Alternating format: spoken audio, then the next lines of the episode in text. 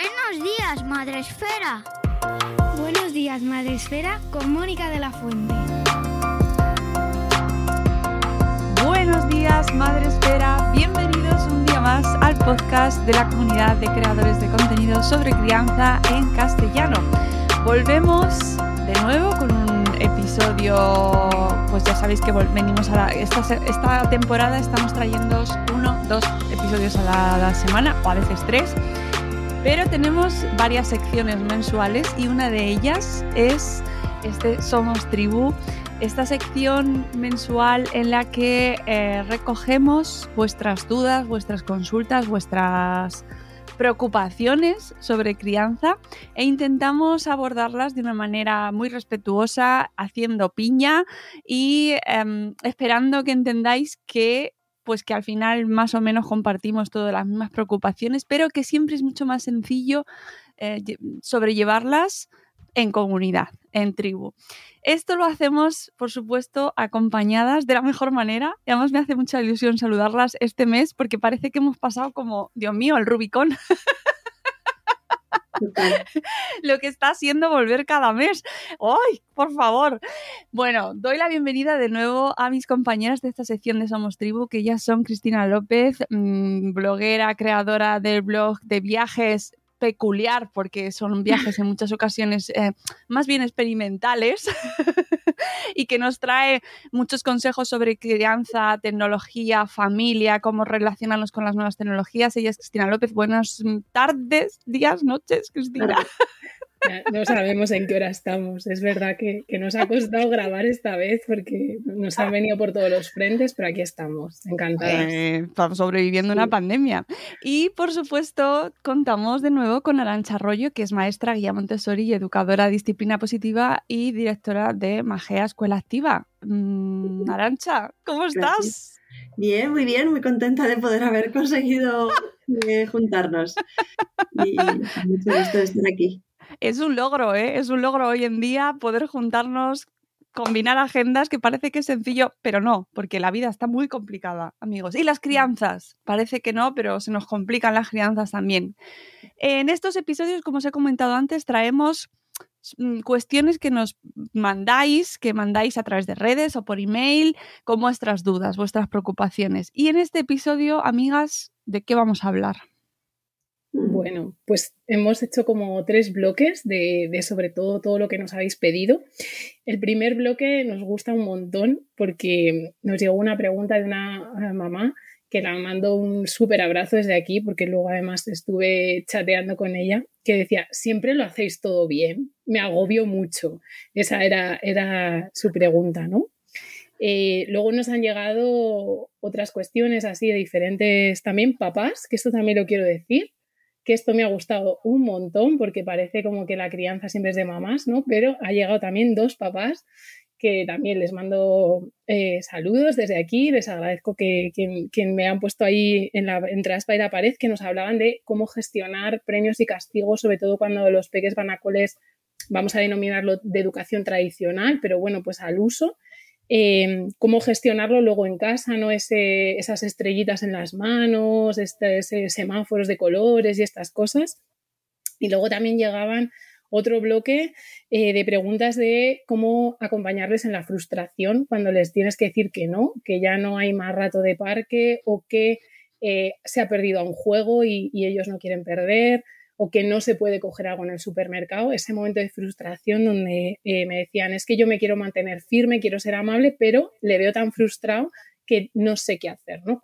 ¿Qué más hago a partir de ahí? Entonces, esos son un poco los tres bloques de, que tenemos ahora ahí encima de la mesa, que no es poco, porque cuando lo dimensionamos decimos, pues si necesitamos tres semanas de podcast para esto, o sea que... Pero ya bueno. ves. Pues nada, vamos con esa primera pregunta tan, tan fácil. Sí.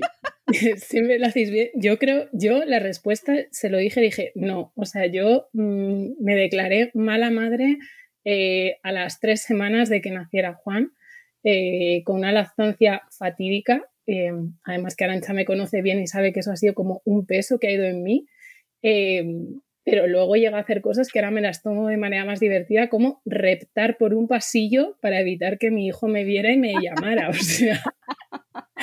que de acudir en ese momento a su necesidad, nada más lejos de la realidad, ¿no? Y, y claro, la escena ahora me la tomo a broma, pero en aquel momento Em, imaginaros reptar por el pasillo para que a su altura de cuna no me viera y mientras él estaba agarrado a la barandilla, como llorando, diciendo, por favor, que venga alguien aquí, porque yo tenía una cuna muy poco respetuosa también, con sus barrotes ahí bien marcados, su cojín bien cerrado para que no se diera golpes. Y, y, entonces apareció mi marido por la esquina del pasillo viéndome reptar y fue como, ¿qué haces? Yo es que no quiero ir a por él, necesito ducharme, o sea, no quiero que me vea. Con lo cual, yo creo que no siempre lo hacemos bien con ese bien entre comillas. a veces simplemente sobrevivimos como podemos, ¿no? Mm. Eso, eso te iba a decir que es que ¿qué es bien? Que igual bien es mi salud emocional para luego poder atenderle mejor, ¿no? Eh, que tenemos también como esa tendencia a idealizar a la madre, padre sacrificado, que antepone sus necesidades por las de sus criaturas y entonces esa es la, el ideal de, madre que hace las cosas bien. Y para mí hacerlo bien a veces eh, es como dar al botón de pausa y decir, yo necesito, o sea, yo era porque yo necesito comer, me ha pasado muchas veces, porque es que si no, mm, no te voy a poder atender bien. Pero claro, pensamos que es al revés. Mm. Claro, y también Mm, no sé cómo lo veréis vosotras, pero eh, a lo mejor las, redes también están influyendo o la visión que tenemos de la maternidad externa, ¿no? De las de los demás, parece como que el resto del mundo todo, lo hacen bien o, solo se enseñan las cosas que se hacen bien, ¿no? O mm, no llegamos a percibir que nadie lo hace bien del todo, ¿no? Sí. Mm. A mí eso es algo que me genera mucha culpa como, como persona activa en redes, en redes y que comparto parte de mi maternidad y parte, o sea, digo parte porque no comparto todo, ¿no? Pero sí que intento que haya como un equilibrio entre las cosas guays que me gusta enseñar y que como dando opciones a que se pueda hacer, que igual es la parte más de Montessori, ¿no? De, pues eh, si trabajamos la autonomía, dar ideas para, para proponer actividades, pero claro, si solo veo esa parte, eh, tengo una amiga que dice, mira, son los listos, los niños listos, los llaman mis hijos. ¿No? Porque si solo muestro eso es como, ay, me que apañas, pero si no muestro eh, que mis hijos tienen el modo de operar eh, ante un ataque con el ataque también y están zurrándose ya cada vez menos, pero continuamente. y que yo me desquicio con eso también, pues todas esas partes, si solo mostramos la cara pues al final generamos unas expectativas que son irreales. Y a mí es algo que me genera mucha culpa eso, el decir qué imagen estoy proyectando, porque creo que tengo una responsabilidad también como persona que, tiene ya pues un número de seguidores y que dedico esto también en, parte profesional y personal eh, a, esa imagen que, que proyecto. Hmm. Sí, yo me pasa un poco igual, pero he percibido y además he hecho un poco la prueba a raíz de esta consulta que cuando, porque si me seguís en mi perfil, mis fotos ni, no son nunca muy apetecibles, o sea, son más bien como feuchillas, como plan de para qué haces esta mierda de foto y la pones en Instagram. Que eh, cuando veo tus fotos, perdona, me acuerdo de Eva Gascón, digo, ¿qué opina la Eva? que, no porque sean eh, tus fotos feas, pero es verdad que bueno, son fotos que a lo mejor te has encontrado en ese momento, ¿no? O que de repente es un momento que, que, Eva Gascón puede opinar otra cosa. Sí, sí, me consta porque en alguna ocasión me ha escrito directamente y me ha dicho, Cris, eh, qué mierda de fotos. No sabía, mira, no lo habíamos hablado, os lo juro, pero es que... Entonces, sí, sí, pero es que es la foto real, o sea, es la foto del momento que haces paz, ¿no? No es la foto posada, todo colocado. Y, y yo percibo que a la gente luego le llama más la atención la foto bonita, o sea, la foto donde en mi caso pues estamos como con un paisaje súper chulo y demás, pero nadie percibe, claro, aunque intente ponerlo, que igual tres minutos antes se ha oído, me hago pis y es como una arcenta, ¿no? Eh, porque otra cosa de madre que me ha pasado a mí es cruzando Granada, eh, y Juan estaba quitándose el, el, pañal, ¿no? Y nos dice en el coche, me hago pis. Y yo le digo, pues te aguantas porque ahora mismo no te voy a bajar del coche porque no sabemos ni dónde estamos.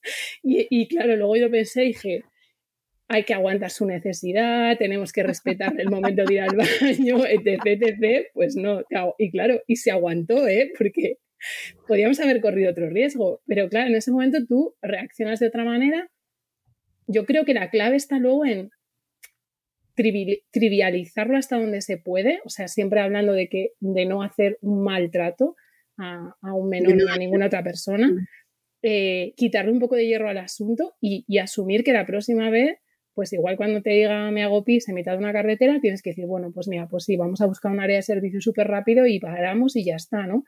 Eh, y no fustigarnos, o sea, sino buscar opciones para la siguiente vez, porque todos lo hacemos así y, hay veces que simplemente es supervivencia. Entonces yo le decía a esta mamá, es que yo me puedo coronar como mala madre, pero vamos, o sea, hasta el infinito y más allá. Pero ¿cuál es la clave? ¿Qué haces luego? ¿Cómo respondes? ¿Cómo le acompañas luego? O incluso cómo le dices, mira, hijo, es que la he cagado, pero, pero de aquí a Pekín, perdona, discúlpame. Y es chulo pedirles perdón. Mm, y cómo te hablas a ti misma también, porque mm. al final estamos hablando mucho de cómo les hablamos a ellos, pero cómo nos hablamos a nosotras, a nosotras mismas después de ese momento, pues eh, también es clave. Yo me digo, o sea, yo cada vez que siento culpa, me digo una frase, tenemos segundas, terceras y cuartas oportunidades para hacerlo de otra forma seguro, si es que mis hijos me van a ofrecer esa oportunidad constantemente. Entonces ahí, ahí va a estar la situación. Y lo que dices tú, pedir disculpas, porque pensamos que el pedir disculpas a veces, como todavía vivimos en esa jerarquía, nos va a llevar a la incoherencia, a que de la incoherencia no nos lleve a, a que ahora sí y ahora no, pero si las disculpas son honestas porque nos hemos equivocado y lo explicamos tal cual, ya está, no, no hay más. Mm. Así que, por favor, eh, gente de las redes, poned fotos chungas, aunque... Bueno, pero que tampoco, que a mí, a mí me parece que hay que mantener el equilibrio, porque a veces nos vamos al otro extremo de la maternidad real.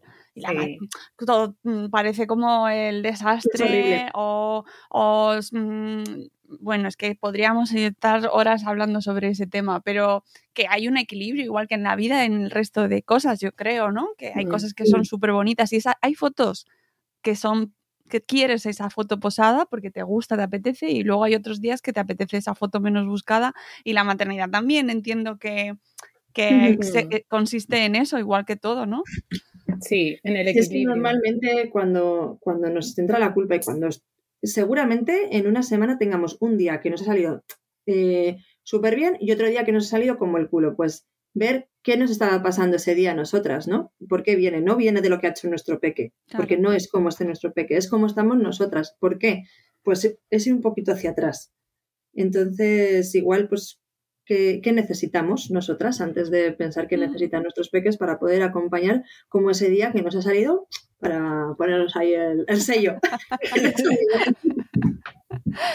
Bueno, pues paciencia, ánimo y comunicaros, eh, amigas que estáis al otro lado. Y, mucha tribu eh, presencial, si es posible. Cada vez están volviendo más los grupos de apoyo, eh, grupos de encuentro. Ir a formaciones, muchas veces a charlas gratuitas, no, formaciones de pago, pero charlas gratuitas, te hace fichar a gente que está en el mismo lugar que tú.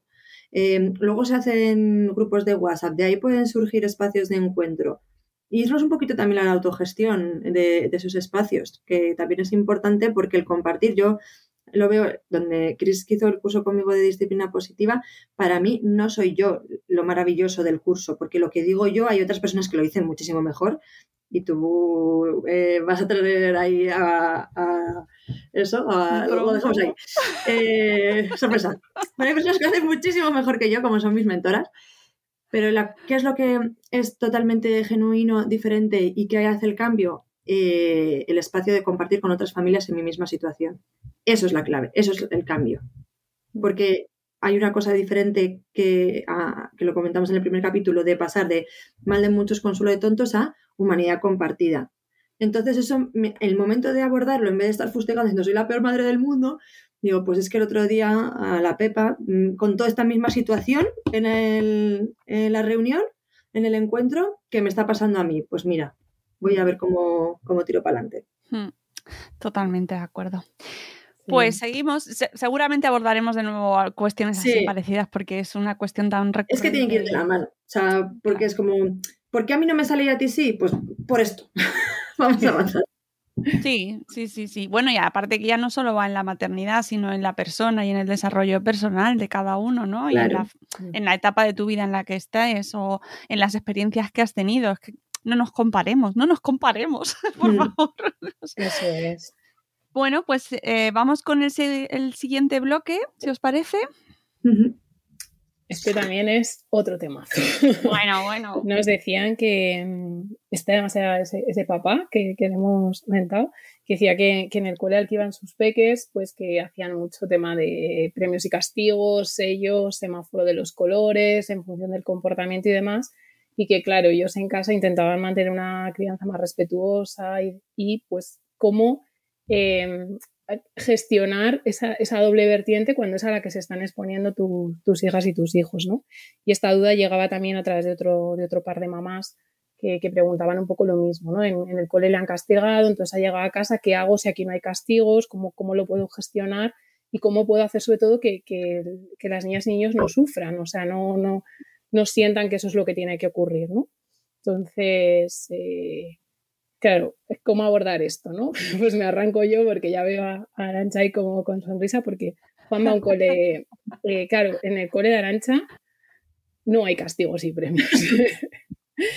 Pero en el cole al que va Juan, a mi peque y en, la, y en la gran mayoría de coles tradicionales, esto existe, en mayor o en menor medida y sobre todo, yo sí que creo que en la mayoría de los casos no se hace eh, con un afán de hacer daño a las niñas o niños, sino que es que es algo que está instaurado y creemos que es una forma de gestionar su comportamiento. Entonces, lo mm. primero de todo es que si hay profes al otro lado que lo hacen, que no sientan culpa, o sea, lo han hecho pues porque han creído que era una buena opción para hacerlo. Pero la buena noticia es que hay otras maneras de hacerlo y esa es la clave, ¿no? Pero hasta que esos profes, eh, maestras y maestros cambien su manera de hacer las cosas, eh, podemos hacer nosotros cosas en casa, ¿no? Eh, entonces podemos ayudarles a nuestras hijas y a nuestros hijos a entender que esa manera de gestionar no les gestiona a ellos, sino que es una manera de gestionar de la otra persona. Esto es algo que nosotros hemos, llevado, hemos hecho con Juan desde que era pequeño el intentar que cuando nos lo contaba era como, esto es un tema de la otra persona. Tú no te puedes sentir juzgado porque es algo que utiliza la otra persona para gestionarse, ¿no? Entonces, siempre le decíamos que si le habían puesto un sello, eh, no era porque él se hubiera portado bien o mal, sino que es que la otra persona había considerado que se había sentido bien o mal en función de lo que había hecho Juan. O sea, y era su manera de marcarlo. Entonces, de esta manera es como que tú le trasladas la responsabilidad al otro. Eh, y ya le quitas mucho hierro, porque ya no es lo que he hecho yo, sino lo que el otro ha percibido, que es su guerra, su problema y su manera de gestionarlo. Esto es complicado porque luego también se genera mucha competición en clase, ¿no? Este niño está en el rojo y el otro está en el verde, el otro en el naranja. Pero cuando no eres el niño el que está, sino el profe el que lo ha decidido, no sé si esto se, entiende, cómo lo podéis trasladar en casa, eh, el, el marrón ya no es tuyo. O sea, ya es del otro. Entonces el otro puede hacer lo que quiera. Eh, y a partir de ahí se puede, nosotros al final lo hemos visto como una oportunidad, una oportunidad para trabajar la comunicación entre las dos personas, cómo la otra persona se comunica contigo, cómo lo recibes tú, cuál es el mensaje que hay por debajo. Ahora ya Juan va siendo más mayor, ¿no? Y, como a mí me gusta llevarlo al ejemplo, pues os cuento lo que pasó. Justo la semana pasada hubo un castigo colectivo en clase. Eh, toda la clase castigada, porque había unos hablando. Entonces, lo típico de pues a toda la clase, ¿no? Y entonces tenían que copiar eh, muchas veces muchas palabras.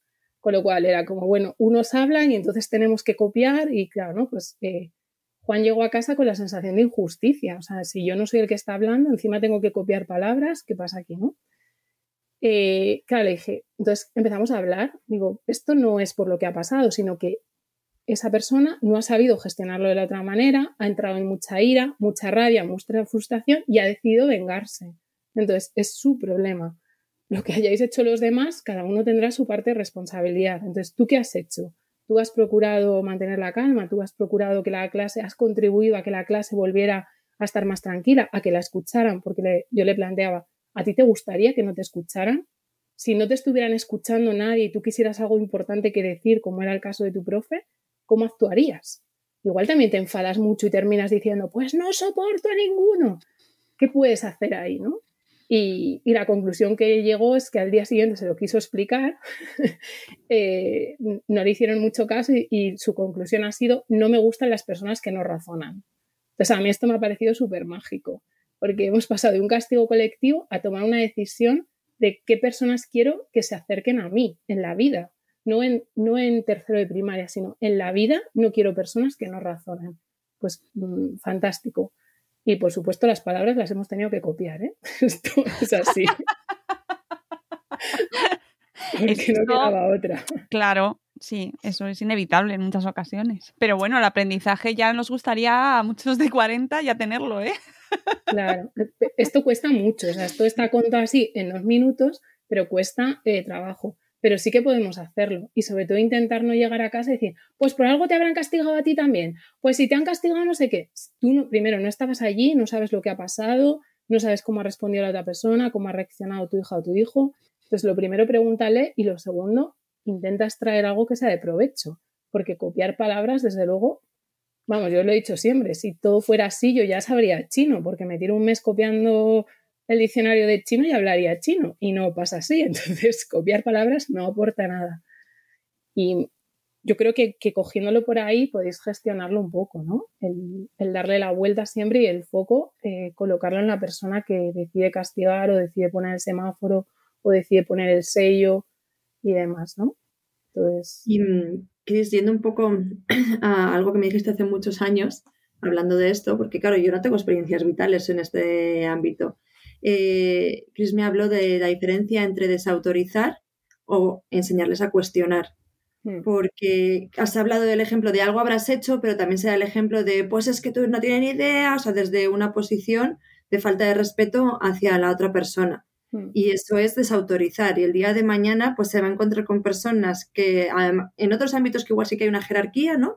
Y que eh, esa desautorización le va a causar más problemas. Mm. Entonces, si enseñamos a cuestionar eh, con, desde un espíritu, un espíritu crítico, pero desde el respeto, cambia mucho la cosa. Mm. Porque ya no es, eh, pues yo soy más fuerte y a través del insulto de la fuerza te quito del medio. También hay como un ejercicio de empatía de mm, por qué crees que hace esto, ¿no? Y no hace otra cosa. ¿Qué le ha podido estar pasando? Pero también poniendo el límite y esa asertividad de decir, no, no te dejo, ¿no? Que no, no, te quiero conmigo porque, porque no razonas. Claro, esto se puede aplicar a que ocurra en la escuela, pero también puede ocurrir en otros entornos, por ejemplo, los abuelos o otra parte de la familia, ¿no? Que, bueno, no lo sabe hacer de otra manera, no lo ha hecho nunca de otra manera ha, aprendido a gestionar así de esa manera los conflictos y cómo se gestiona eso en casa. Sí, yo creo que igual. Al final, mm, yo primero para mí siempre es eh, hacerles ver que la otra persona, en general y en la mayoría de los casos, salvo excepciones, no quiere dañar. O sea, no lo hace con un afán dañino de, de voy a fastidiar la autoestima o yo quiero ser la abuela y que haga no sé qué, sino que lo hace porque no sabe hacerlo de otra manera. Entonces, si a mí no me han enseñado, yo siempre digo, hacer sentadillas de otra manera en el gimnasio, pues las seguiré haciendo mal, pero no por nada, sino porque no sé hacerlo mejor. Entonces, cuando primero les explicas eso, les dices, mira, nosotros lo hacemos de otra manera porque lo sabemos hacer de otra manera diferente, ¿no? Y ya está, eso ya primero quita mucha carga, porque no es como tú lo haces así y yo de la otra manera. No, tú lo haces de una manera y yo lo hago de otra. Y estamos en un equilibrio y además lo respetamos porque en el fondo esas personas tienen trayectorias de vida que les han llevado a hacerlo ahí y donde generalmente hay como un amor infinito que es lo que quieren transmitir. Y ya desde ahí podemos decir, bueno, pues yo qué sé, la abuela te ha castigado sin tele porque no te has comido toda la merienda. Pues mira, tú sabías que es que la abuela cuando era pequeña pues casi no había comida y entonces, jolín, para ellos es súper importante y tal. ¿Te apetece el próximo día preguntarle a la abuela cómo era su vida cuando tenían que compartir un cacho de pan a ver qué te cuenta y tú le explicas que ahora tú prefieres dejar la mitad de la merienda para otro momento. Y generalmente se van dando unas situaciones súper bonitas, ¿no? Primero porque a otra persona ya no le colocas en la posición de es que tu mamá no sabes hacerlo bien. O sea, porque es que a mi hijo no se le castiga a ti, Le colocas en una posición de enseñanza, de te va a enseñar algo que es su vivencia. Y a partir de ahí puedes trabajar acuerdos y llegado el caso de que la abuela decida, por ejemplo, que te tienes que comer toda la merienda y si no, no te va a arrancar la tele, pues aceptación. Pues la abuela lo hace así y ya está. Y, bueno, ¿cuánto de grave es? ¿No? Pues pues súper grave, pues no. Pero la mayoría de las veces, lo que yo he vivido cerca cuando lo vas viendo, es que eh, al final la abuela sin querer al día siguiente pone un poquito menos de pan, sin que nadie le haya dicho nada o el bocadillo es un poco más pequeño, o le dice, bueno, te lo guardo para la cena, ¿no? Y empieza a establecer sus pequeñas estrategias manteniendo su línea como de, bueno, te, lo vas a comer todo porque esto va así, pero van bajando. Entonces, ahí estás trabajando ese cuestionamiento y esa, esa también como relación de entender el comportamiento de la otra persona desde dónde viene. Y, cuando entiendes eso, eres mucho más capaz. Entonces, eso para las niñas y niños a veces es muy complejo, pero nosotros les podemos ir ayudando en, ese, verbalizar esas historias, ¿no? Yo, por ejemplo, con la inglés, tú imagínate, igual ella se ha levantado súper cansada, habrá dormido bien, imagínate que se quedó viendo una, una serie que le encanta y hoy se ha levantado con mucho sueño, y ha llegado por la mañana y estabais allí todos hablando y se ha encendido un montón. Si tú le vas verbalizando la historia, al final, claro, incluso puedes utilizar el humor, que a mí me encanta. ¿Te imaginas que después de haber estado viendo la serie ha pensado, seguro que hoy están todos callados y estabais allí todos dando voces? Pues normal que se haya puesto así y haya dicho todas las palabras tal. Y ya se ríen y ya automáticamente estás en otro estado. Mm. Ya no es el estado de la injusticia, la venganza, porque no lo voy a hacer, no sé qué, sino que es otro estado. Y ahí también depende de la receptividad de la otra persona, si la otra persona quiere ser receptiva o no. Pero combinar eso es, chulo, ¿no? Pasa también con, eh, en unas extraescolares puede pasar. Y ahí también nosotros como familia podemos hablar con esas personas y abrirles canales nuevos. Y siempre que lo haces desde el respeto, yo al menos lo que he percibido es que lo que pasa es muy bonito. Nunca desde el yo sé esto y tú no lo sabes, sino, oye, a mí esto me ha parecido tal, ¿qué te parece? ¿Lo podemos cambiar? Y eso es hacer tribu para mí, ¿no? Es, esa integración entre lo que nos podemos aportar los unos a los otros. Tenemos mucha capacidad, mucha parcela de poder más allá del grupo de WhatsApp del cole. Porque a veces pensamos que nuestra parcela de poder es el grupo de WhatsApp del cole poniendo a parir al profe y en realidad cuando hay cooperación, cuando hay comunicación y, un, querer cambiar las cosas y no machacarte por venganza porque me siento dolido porque creo que has machacado tú a mi hijo, eh, hay, siempre enfoque en soluciones.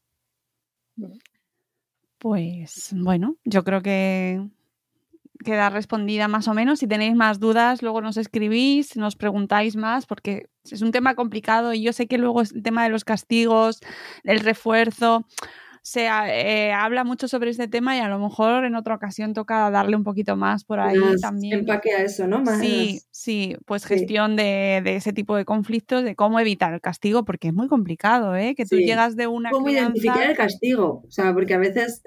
Claro, claro. O, no decir, bueno, es que yo no castigo. No, pero es que tienes una actitud pasiva-agresiva, Mari, que. Mm, ¿Sabes? Que para eso mejor déjale sin parque. Si le vas a dejar sin hablar una semana entonces, pues sí, es interesante hablar sobre eso. Sí, sí. Nos lo apuntamos para hacer un especial castigos y premios que para mí es un temazo. ¿Verdad? Es que se hizo mucho daño con el póster debajo del brazo. cierto, cierto. No por nada, pero. Bueno, seguimos, siguiente bloque. Vamos a por el tercer tema ya. Y este es la frustración, ¿no? las preguntas venían de, dice, él, decía uno, dice, es que le he dicho que no, que ya no hay más rato para el parque, eh, pero, y aunque nos hemos ido, pero claro, se ha ido enfadado, ¿no? Y, cabreado. Entonces, ¿cómo acompaño ya esa frustración? Y luego preguntaban eh, un poco también esa frustración cuando pierden en un juego, ¿no? Cuando uh. eh, ese momento de pues ya no juego más porque me tocaba a mí qué hacer para acompañar la frustración, em, porque duele cuando les ves así. Claro, pues bueno, yo aquí eh, es más mi ámbito, donde sí que tengo experiencia que acompaño frustraciones de mis hijos y de los hijos de los demás en mi día a día.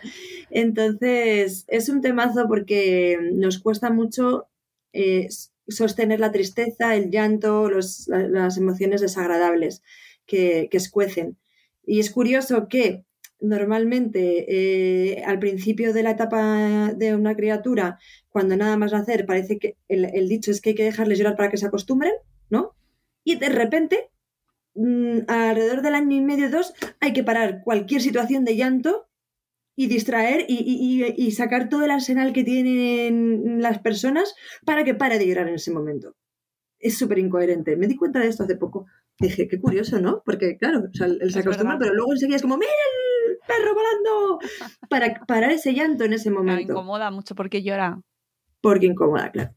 Entonces, el primer paso yo creo que es decir, mm, es una emoción sana. O sea, la tristeza, la rabia, sacar. Además, eh, digamos que como dos modos para mí. El fácil, que es saco sin dañar al, otro ni, ni, al ambiente, ¿no? Que simplemente es eh, eh, soltar. Y luego ya, bueno, pues cuando ya hay un daño hacia otra persona o hacia el otro, ya es como un nivel más porque, porque está implica, implicada pues la seguridad. Pero de manera general, el sostener esa emoción y no pasa nada. O sea, no pasa nada porque llore. No, no pasa nada para que deje de llorar. Eh, quitar esa frase de no pasa nada, porque si nos vamos a esa parte nuestra de mm, tenemos mucho gusto de la leche y viene nuestra colega y nos dice, hija, mujer, si no es para tanto. ¿Cómo nos sentimos, no? Cuando hacen eso. Pues yo voto por cambiar el no pasa nada por el que necesitas. Que eh, son dos palabras, dos, tres y, dos. Y cambia mucho cómo acoge esa persona, porque es de te corto la emoción para que pare a eh, realmente cómo puedo ayudarte. Estoy aquí para sostenerte. Entonces, eh, pensamos también que con dos años se frustra por todo, vamos a acabar en hermano mayor porque no acepta un no. Y es, es una etapa, es una etapa evolutiva. Eh, que pasa, que hay peques, dependiendo del temperamento, pues habrá peques más reactivos y otros que menos, pero es propio de la edad, porque están en el momento egocéntrico en el que piensan que todo el mundo tiene la misma información que tienen ellos y piensan como exactamente ellos. Y esta es eh, la teoría de la mente. La teoría de la mente es, un, es una situación ¿no? que ocurre en nuestro cerebro por el cual los peques hasta los cuatro años más o menos no son capaces de inferir pensamientos diferentes en el otro al nuestro. Y hay un experimento muy chulo que es eh, con peques de, de 3 a 5 años en el que va una muñequita, ¿no? Puede haberme preparado algo, pero no. Imagínate, esta es una niña, ¿no? Y coge esta pelotita y la deja aquí. Y dice, uy, me voy, me voy a, que me ha llamado mi mamá. Y viene esta otra niña, coge esta pelotita y dice, uy, qué pelotita más chula, la voy a dejar aquí, en este otro lado. Con cosas. Entonces esta niña viene y ¿dónde creéis? Se hace la pregunta, ¿dónde crees que buscará la pelota? Pues los niños menores de cuatro años dicen que está aquí, en el lugar donde la ha dejado la otra niña, porque son incapaces de entender que la otra persona, o sea, que, esta niña eh, no sabe que está ahí, porque está ahí, porque lo ha visto, ¿no? Sin embargo, a partir de cuando ya son peques de 5 años, dicen que está donde lo ha dejado esta segunda niña. Y este es un experimento súper chulo que invito a todas las familias con peques de 2, 3 años para que empiecen a eh, saber hasta qué punto pueden pedir ciertas situaciones a los peques, como ¿te gustaría que te lo hicieran a ti? no son capaces de, entender eso desde el punto a, es un daño, o sea, lo que yo estoy eh, sintiendo se lo estoy haciendo al otro y lo estoy viviendo, porque no hay teoría de la mente en, ese momento. Y el otro día lo expliqué y me mandaron varias mamás, es que lo he checado, mi peque decía que estaba ahí, en el lugar donde, donde la, respondía la segunda. Pues eh, esto extrapolado a, tú me estás diciendo A y yo te estoy diciendo B, es que tienes que decirme B, porque es lo que pienso yo y es la opción correcta. Cuando hay teoría de la mente, hay empatía, hay corteza prefrontal, que es la parte racional más desarrollada, y entonces vamos a poder tolerar mucho más eso. Digamos que no, nos destapamos, que en disciplina positiva hablamos de nos destapamos porque eh, la parte del cerebro emocional como que coge toda la parte racional. Y esto es como una bomba súper explosiva en esta etapa de los dos añitos, eh, hasta los tres, cuatro. Entonces, segundo tip del día, bueno, no, del día no que llevamos mucho, de este bloque, eh, aceptar emoción, entender que es una etapa y que va a pasar. Y, entonces esto es como lo que llevamos hablando en todos los podcasts. Cuando yo comprendo, eh, tengo menos expectativas, no pienso que mi peque tiene un problema y puedo acompañarlo mejor. Entonces nos vamos al primer bloque que es no me creo tan mala madre porque no tengo culpa. Así un poco para hilarlo todo. Em, y luego el tema del no. El tema del no. yo oigo muchísimo que disciplina positiva es no decir que no a los niños. ¿Verdad? Hay, hay una, porque hay una dinámica que es cambiar nuestra habilidad de comunicación de no toques, no corras, no hagas, a decirlo en positivo. Pero, pero bueno, esto es para órdenes inmediatas en las que tú quieres parar un comportamiento concreto y tienes que dar una opción al cerebro que haga, porque si no, eh, no pienses en un elefante rosa. Va a hacer eso. Hasta ahí ese no, ese, esa cambiar esa, habilidad de comunicación está bien, pero en muchísimas otras ocasiones vamos a decir que no. ¿Cuál es el problema? Que pensamos en ese equilibrio entre amabilidad y firmeza, que decir que no desde el principio es caer en la autoridad.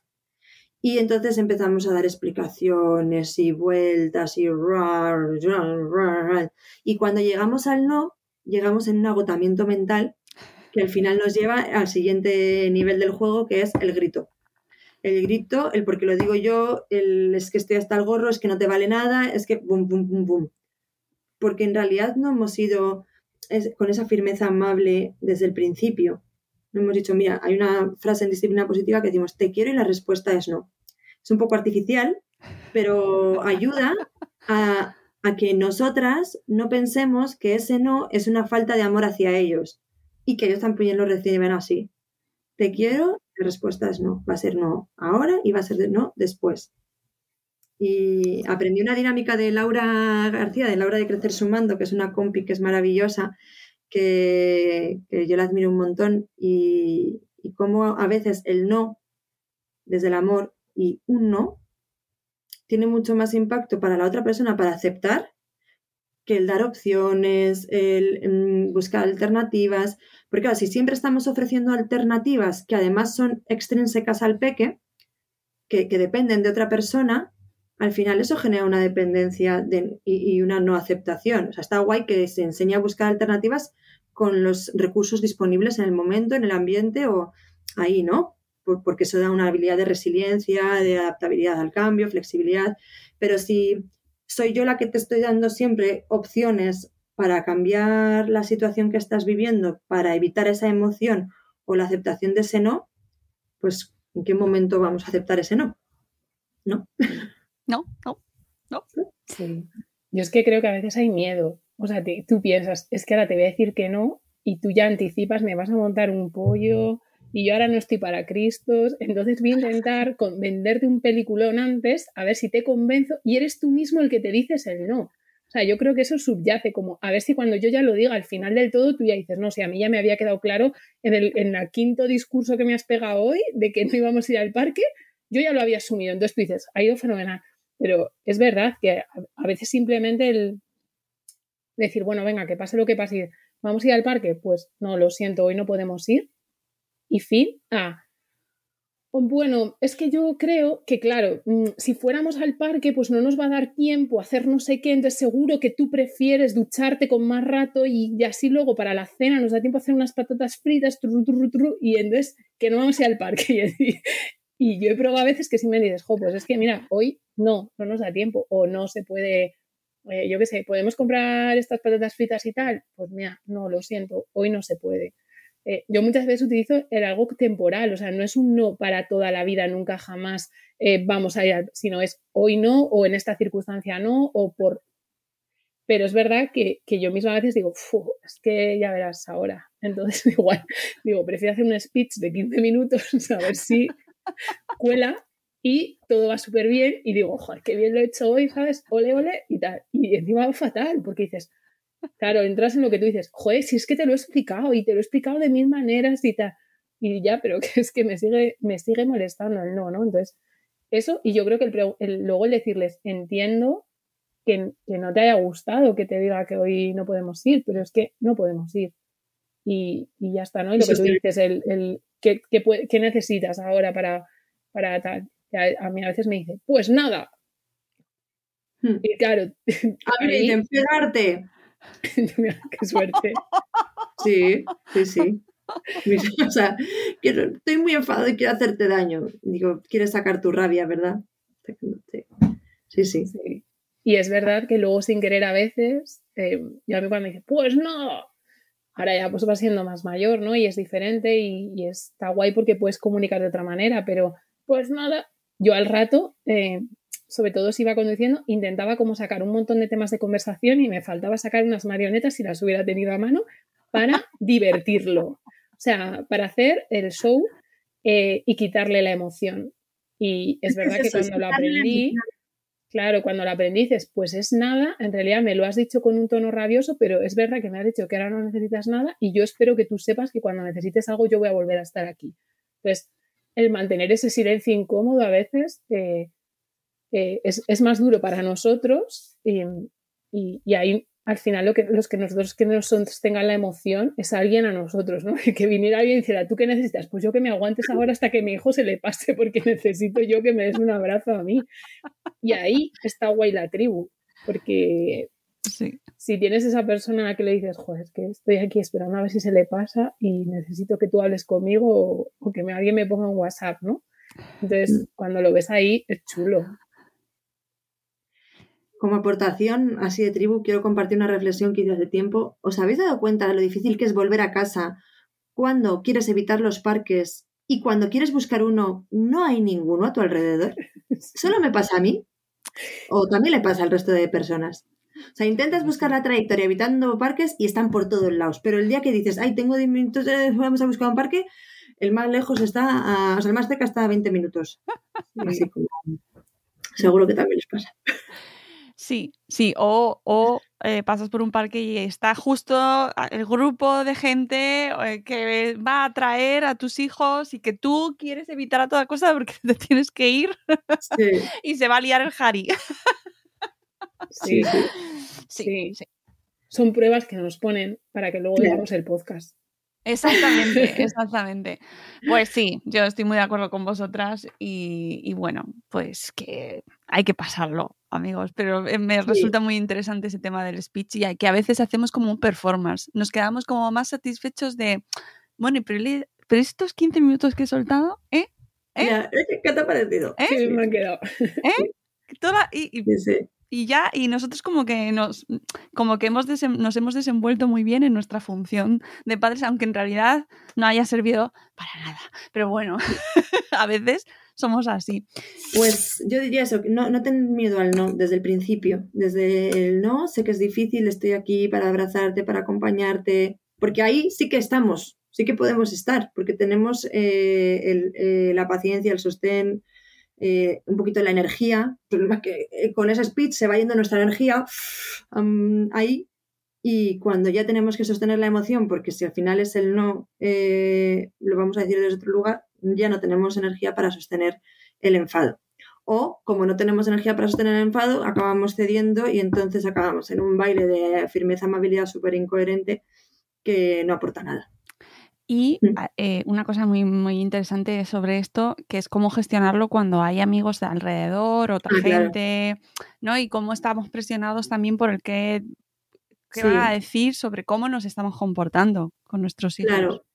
Es que nosotros, eh, lo que están viviendo los peques es una amenaza, ese no es una amenaza a, su supervivencia, al fin y al cabo, porque quieren conseguir algo, ¿no? Y, lo están viendo como una amenaza y están actuando atacando nosotras las adultas tenemos más una cuestión de supervivencia social, de aceptación del grupo. Entonces, ese juicio eh, del entorno está generando a su vez en nosotras una amenaza social a, ser juzgadas.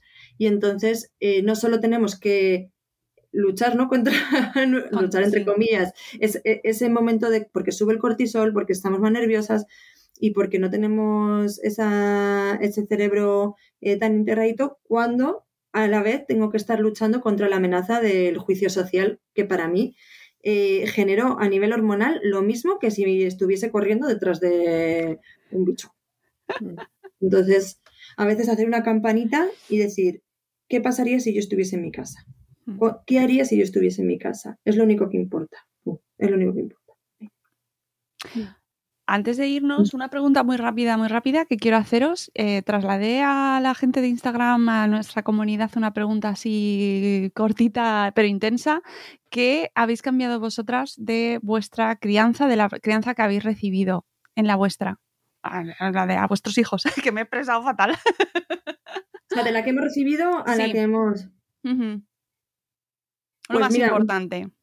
lo más importante, no sé si es lo más importante, pero te voy a decir lo que me dijo el otro día mi madre, que va un poco en contraposición a lo que acabamos de decir, pero el explicar las cosas, o sea, el, el razonar porque desde la honestidad, que me decía mi madre el otro día, es que tú explicas, yo te decía por qué no y punto, pero desde otro por qué no, o sea, y tú me decía, tú anticipas mucho, la anticipación es muy importante para todo esto, no hemos hablado de ello. Bueno, yo lo sí que lo tenía en mi guioncito, que es que tengo guioncito como siempre.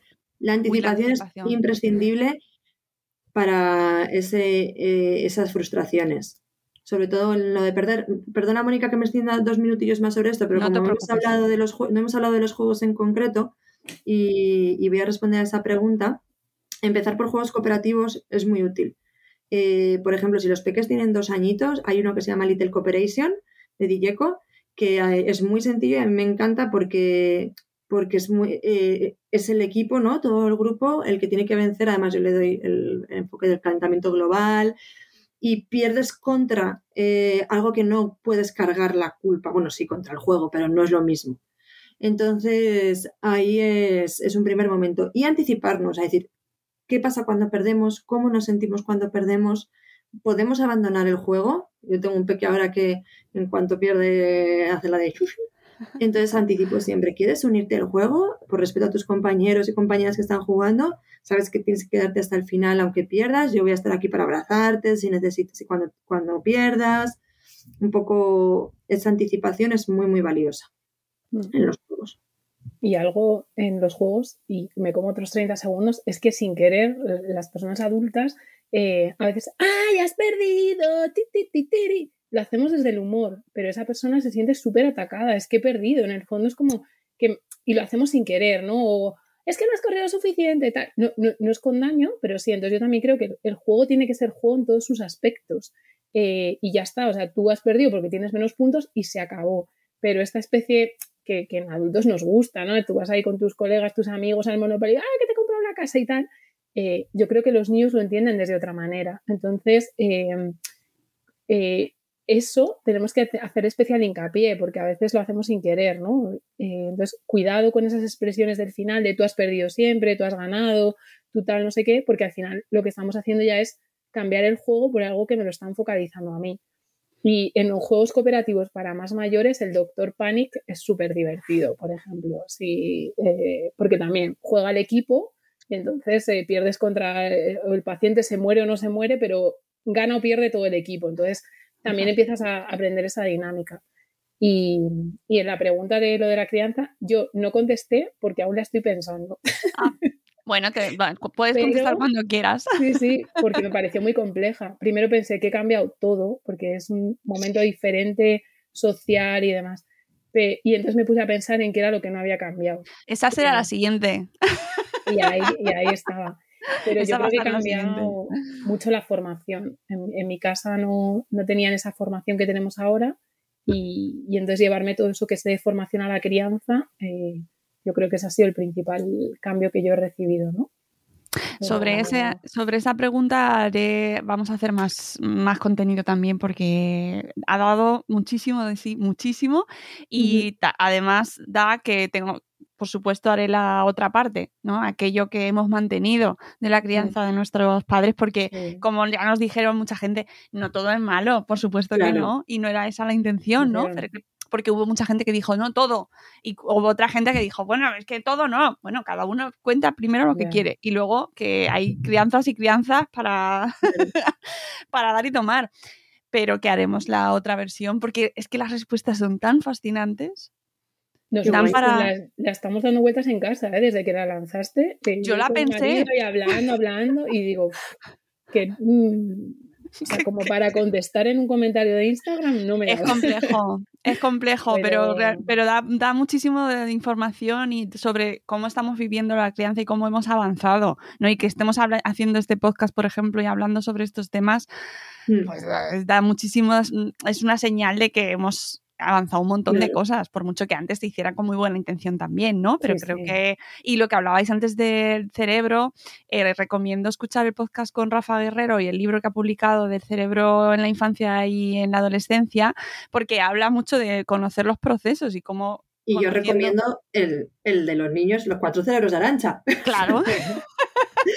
en, mi casa es, ahora ya han cambiado, pero ha sido con el que nos hemos ido a dormir y a mí es que me, nos encanta para eh, trabajar lo que hablábamos de los abuelos y así, yo trabajo mucho, pues es que a veces el abuelo tiene cerebro de rati y claro, eh, porque, porque se pone nervioso y entonces reacciona así y con las neuronas espejo yo le voy a dar calma para que tenga el de Bali.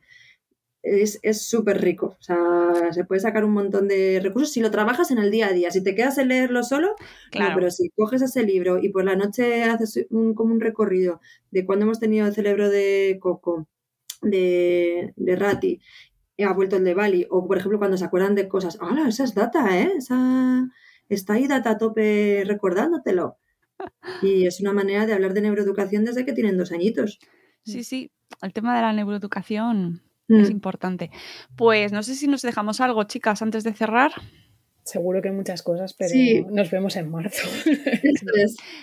en marzo volvemos. Eh, os dejaremos los libros y los juegos que habéis mencionado a las notas del programa para que los tengáis, porque sé que luego nos los pedís. Em, que habrá más preguntas en Instagram y en redes seguro para hacernos reflexionar. Que podéis enviarnos vuestras dudas, vuestras reflexiones, vuestras consultas, vuestras, vuestras quejas, porque a lo mejor nos ha gustado algo que hemos dicho y se os ha despertado ahí el no me ha gustado nada, pues nos lo decís, ¿vale? Y, que volveremos el mes que viene con más reflexión, con más momento de crianza y con más tribu. Eso sobre todo. Gracias Arancha, gracias Cristina, que paséis un mes tranquilo. Eh, sin, sobresaltos. Sin sobresaltos, buena salud, ¿vale? y que nos saludamos el mes que viene. Un abrazo, amigas. Gracias. Gracias, Mónica. Adiós amigos, volvemos el mes que viene. Hasta luego Mariano. Adiós.